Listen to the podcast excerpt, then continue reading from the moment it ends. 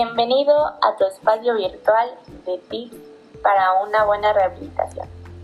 Hoy hablaremos de los pilares para prótesis fija.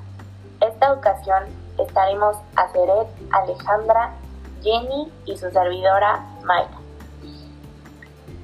Les daremos unos consejos de cómo obtener el éxito de una rehabilitación con prótesis fija, ya que debe de ser única y adecuada para cada paciente. Así que siéntate, relájate y toma nota.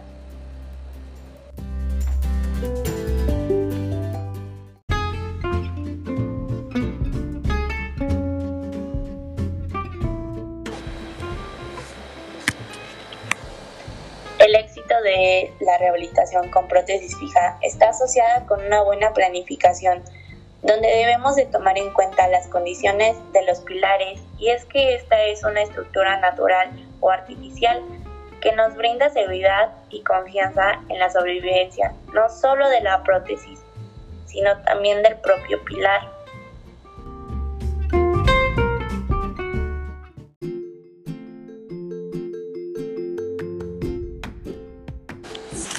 Así es, Mayra. Igual, antes de realizar cualquier tipo de prótesis fija, los tejidos de soporte alrededor del diente o los dientes pilares deben estar completamente sanos, sin ningún tipo de inflamación o de infección. También adicionalmente, estos dientes no deben presentar movilidad, ya que todavía van a soportar una carga adicional.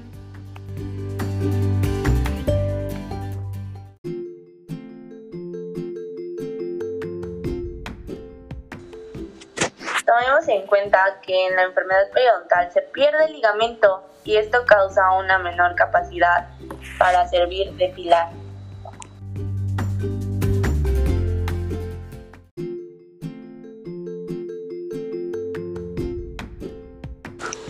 Así es, también es necesario evaluar varios factores de las raíces y los tejidos de soporte del diente porque se va a convertir en el diente pilar de la prótesis dental.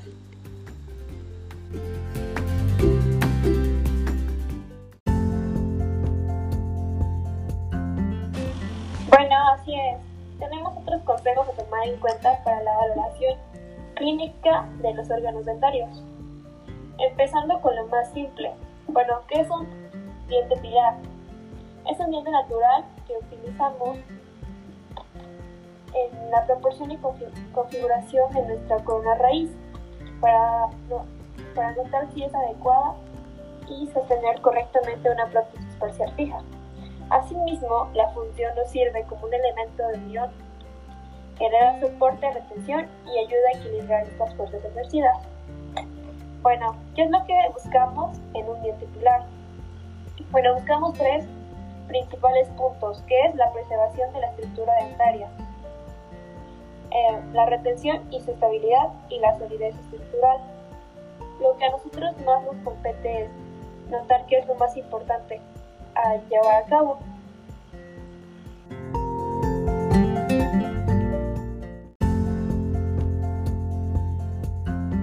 Bueno, en la estabilidad debemos tener un mínimo de convergencia y nuestro espacio mínimo para, para estética debería, deberá ser de 1.5 a 2 milímetros en incisal, 2 en vestibularmente y palatinamente 1.5.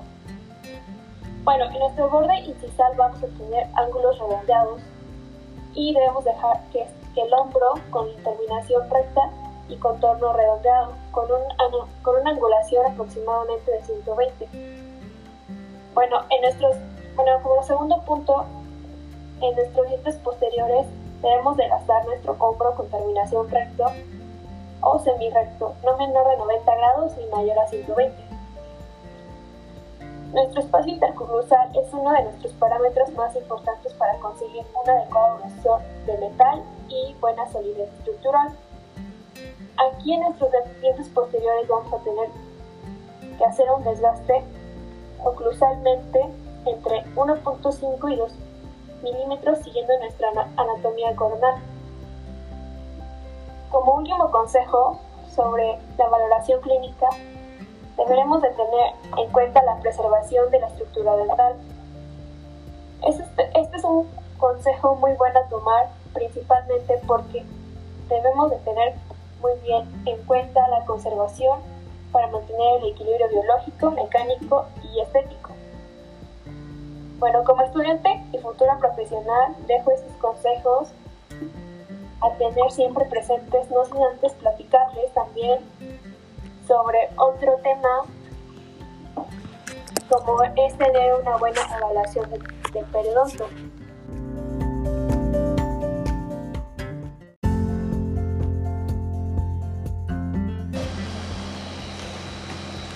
Como se verá a continuación, como estudiante y profesional, lo que tendremos que tener en cuenta es tener una evaluación clínica y radiográfica del periodonto, así como el estado de nuestra encía, existencia de sacos periodontales y nuestro estado de hueso de soporte y su movilidad.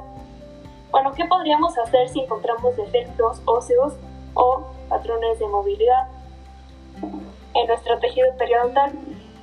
Bueno, lo primero que tendremos que hacer es establecer causas y un tratamiento posible antes de comenzar con cualquier tratamiento de prótesis parcial fija. De otra manera, el resultado del tratamiento será dudosa, dudoso. Entre nuestras principales causas está la movilidad por cambios inflamatorios, un trauma oclusal o nuestra pérdida de soporte. Y bueno, nosotros como estudiantes y, futuros profesionales tenemos el trabajo y la responsabilidad de prevenir y educar a nuestro paciente en cuanto, en cuanto a sus hábitos de higiene.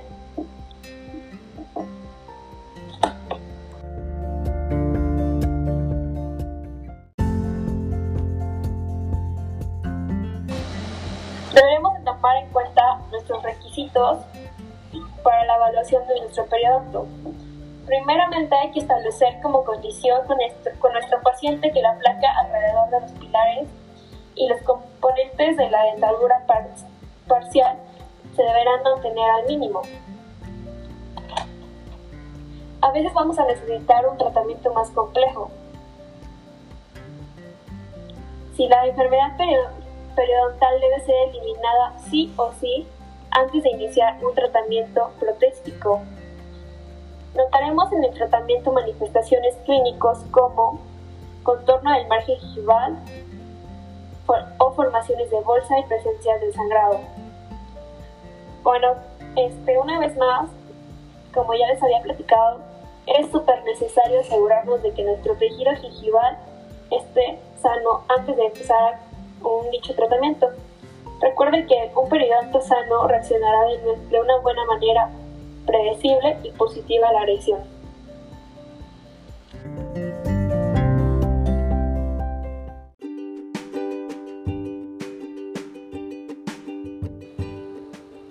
Radiografía lo que evalúas es la proporción corona-raíz en un tamaño ideal de 2 a 3, donde la corona es 2 y la raíz es 3. Y en caso de no tenerla por falta de altura o de tejido remanente como mínimo sería 1 1. Y es que es lógico pensar que cuanta más raíz tienes, es mejor el soporte.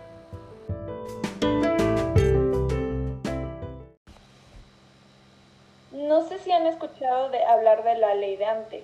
Bueno, si no, aquí les vengo a decir, es, es el área o superficie radicular de los dientes pilares que debe ser igual o mayor de los dientes que serán reemplazados por pónticos.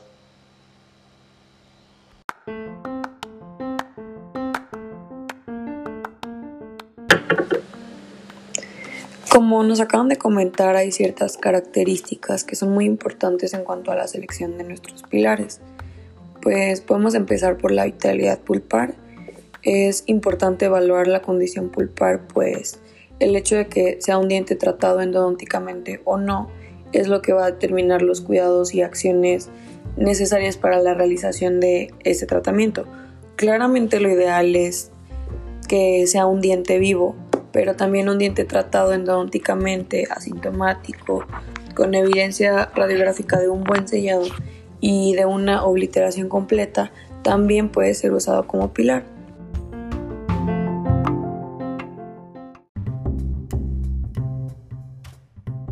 Al igual el estado periodontal, pues los tejidos que rodean al diente pilar deben estar sanos, exentos de inflamación antes de que se pueda pensar en colocar una prótesis. Igual el remanente coronario, pues el volumen y la calidad de la estructura coronaria, ya que el grado de destrucción del diente es el que determinará tanto el tipo de tratamiento a seguir como su pronóstico. También la configuración radicular, la relación corona-radicular, el área de superficie periodontal, que es la que ocupa el ligamento periodontal, que une la raíz al hueso.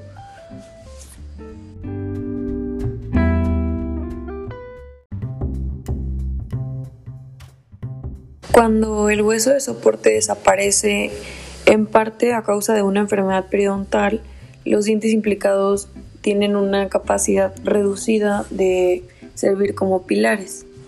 Y bueno, también la pieza pilar no puede tener nada de caries, por lo que es fundamental la remoción de todo el tejido carioso que pueda complicar el pronóstico del pilar.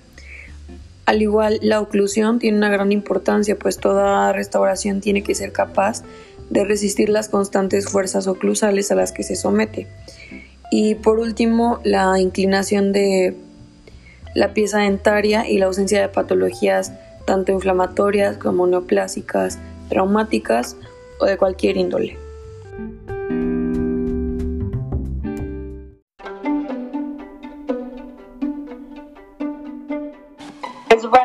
Quiero tocar un tema que es de suma importancia. Este, las condiciones que tenga el diente pilar son fundamentales para un pronóstico protésico durante el tratamiento y posterior a este. Debemos clasificar el pronóstico como favorable, desfavorable y cuestionable, así estableciendo una evaluación más asertiva para un pronóstico del diente pilar.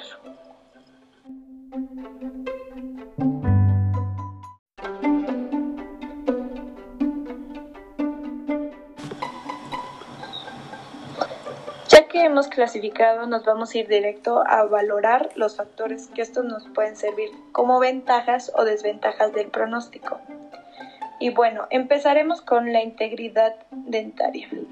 Esta básicamente nos habla de la destrucción coronaria extensa que nos dio el diagnóstico que implica la elaboración de la prótesis fija. La etiología de la destrucción es de diversos factores. Un ejemplo de ello puede ser la caries, fracturas o restauraciones previas. Por eso es necesario determinar la extensión del daño para así modificar el pronóstico del diente. Otro que tenemos de los factores son factores periodontales, que aquí entraría la cantidad de hueso remanente. Tenemos factores endodónticos, factores oclusales, que es muy importante la evaluación de la función de los músculos masticatorios y su actividad.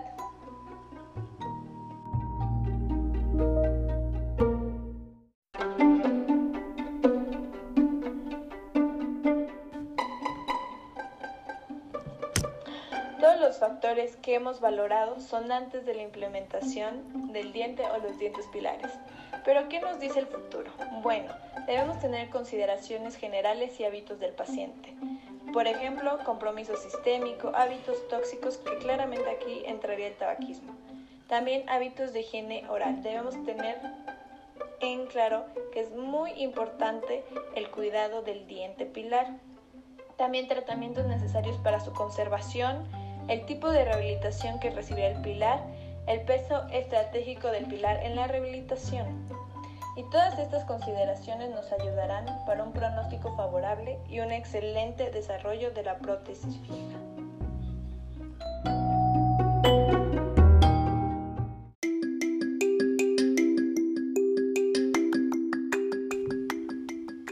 El uso adecuado y los factores que debemos de tomar en cuenta para que nuestro pilar en una prótesis fija sea un éxito y pueda durar y resistir un largo tiempo. Esperamos que con nuestros consejos te faciliten un poco más la práctica clínica y este procedimiento pueda ser colocado adecuadamente el pótico que vas a poner. Hasta la próxima.